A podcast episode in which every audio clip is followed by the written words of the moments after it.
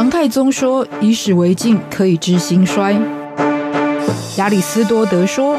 认识自己是所有智慧的源头。”纵观历史深度，理解属于我们的世界，开脑洞，长知识，六百秒的历史课。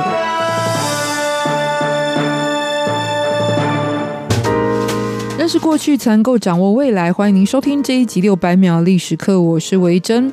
对于非洲这个辽阔古老大陆的认识，多半只能透过国家地理频道或者是影视作品的镜头，用瞎子摸象的角度来理解。战争、贫穷、饥饿的第三世界，或者野生、原始与独特文化，成为很多人定义非洲的关键字。但在这个地方，其实有五十多个国家，至少七百多个以上的族群。这些印象其实并不会是它的全貌。那本集从首都看历史系列就来介绍人类始祖露西的发源地，位于东非。的古老国家伊索比亚首都阿迪斯阿贝巴的故事。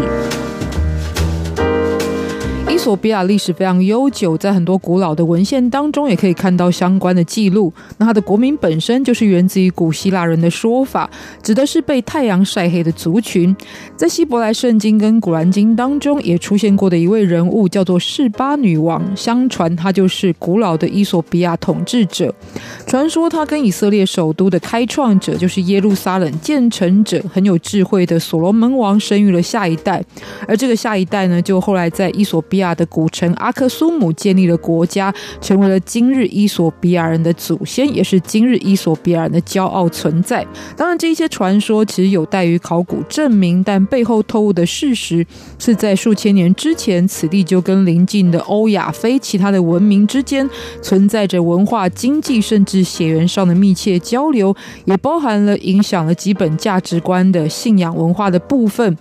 因为在西元一世纪，基督宗教兴起的时候，就有传教士来到当地，于是，在同一个时期所建立的刚刚提到的阿克苏姆王国，甚至就已经开始以基督宗教作为国教，直到今天还是此地的主流信仰，也让伊索比亚成为了非洲最古老的基督宗教国度。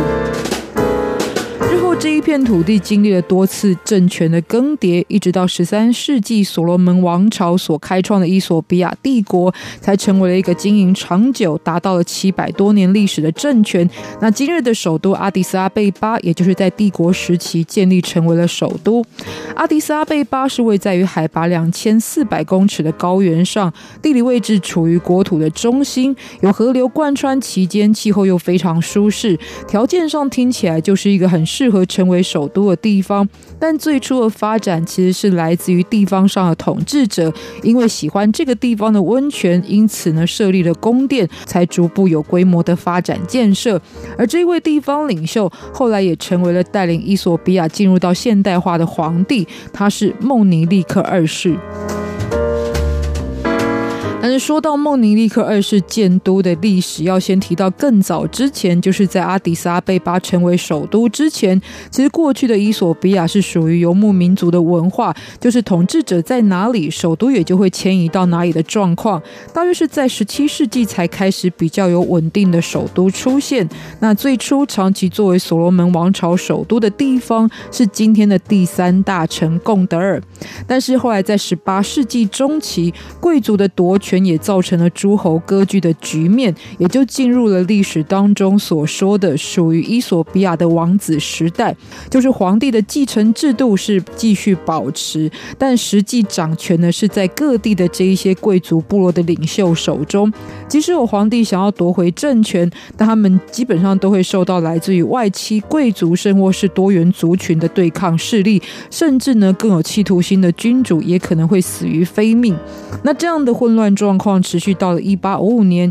有一位出生自落魄的贵族家庭，曾经抵抗了埃及人入侵的将领卡萨。这位英雄打败了当时在贡德尔这个首都主政的梅嫩皇后，就自立为王，而且加冕成为了特沃德罗斯二世。他也结束了长期纷乱的局面，当然也就必须要顺势远离原先的贵族势力所盘踞的贡德尔，把首都迁移到了自己兵权的所在。地的马格达拉，也就是今天的安巴玛利安。但是他作为皇帝的时间，其实跟这个新首都一样短命，因为就在十三年之后，伊索比亚遭遇到了英国的入侵，而这一位皇帝呢，就最终被迫举枪自尽，而他的儿子就是皇子，被英国俘虏之后，也是死于异乡。那在没有正统继承者的状况之下，各地势力因此再度各立山头，陷入到了内乱。而其中有一支是来自自于地方上的力量的少阿王国的统治者，他的名字叫做萨勒马里亚姆，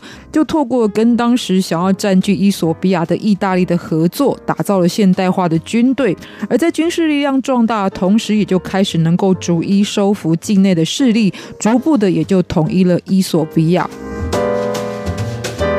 那萨勒马里亚姆这一位人物呢，其实就是为了妻子，也就是后来的泰图皇后，在阿迪斯阿贝巴的温泉区建立了宫殿的这一位人物，就是刚刚提到的君主孟尼利克二世。在一八八六年还作为地方首领的时候，他就把阿迪斯阿贝巴作为自己所属的绍阿王国的首都。在三年之后，到了一八八九年，原先继承了帝王位置的这一位人物因为战死，于是他就正式称帝，成为了。孟尼利克二世统治了整个伊索比亚，当然能够称帝呢，也是在于有雄厚实力的支撑，因为他是一位开明先进的君主，而且积极推动了伊索比亚成为现代化的国家。但是在这样子一个持续前进发展的过程当中，由于他过去也跟对伊索比亚充满野心的意大利合作的过程当中割让了领土，而且意大利是步步进逼的状况之下，最后为了维护国家主权，就转为强硬。的对抗态度驱逐了意大利人。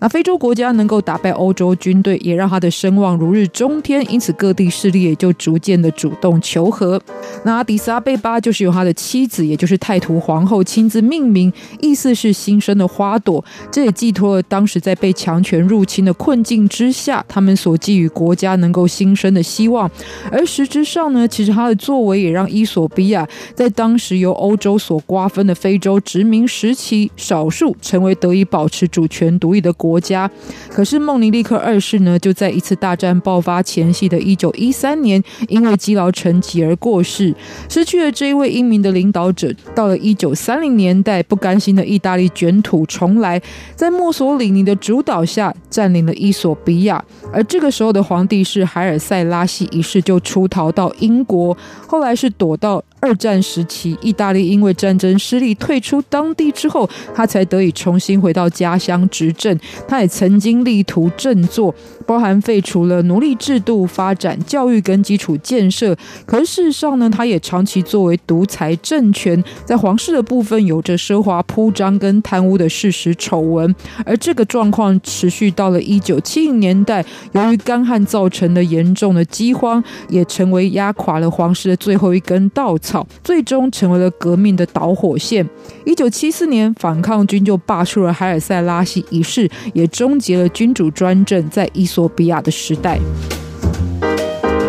走入新的政权，伊索比亚并没有迎来新的希望，因为此后贫穷跟饥饿就成为了国际关注的焦点。一九八零年代，美国经典歌曲《We Are the World》就是为了援助伊索比亚的创作。一九九四年，普利兹新闻奖的一张得奖作品，也就是秃鹰等待着要狩猎、瘦骨如柴小女孩这一张照片，见证了饥荒持续在这个区域，包含了苏丹所造成的灾难。但是又过了二十多年，到了现在，伊索比亚联邦民主共共和国依旧是以阿迪斯阿贝巴作为首都，成为了拥有三百多万人口的大都会。而当中来自于境外，尤其是中国的资金挹注，也打造它成为了一个跟国际其他大都会没有差异的首都。很多造访当地的人们会写下对于这一座城市的进步跟繁荣的惊讶之情，尤其是那一些颠覆原先想象的感受。但是伊索比亚仍然在我们所处的这个当下，持续面对着种族冲突、军事政变，还有跟邻国之间的紧张关系被视为是不安宁的围邦，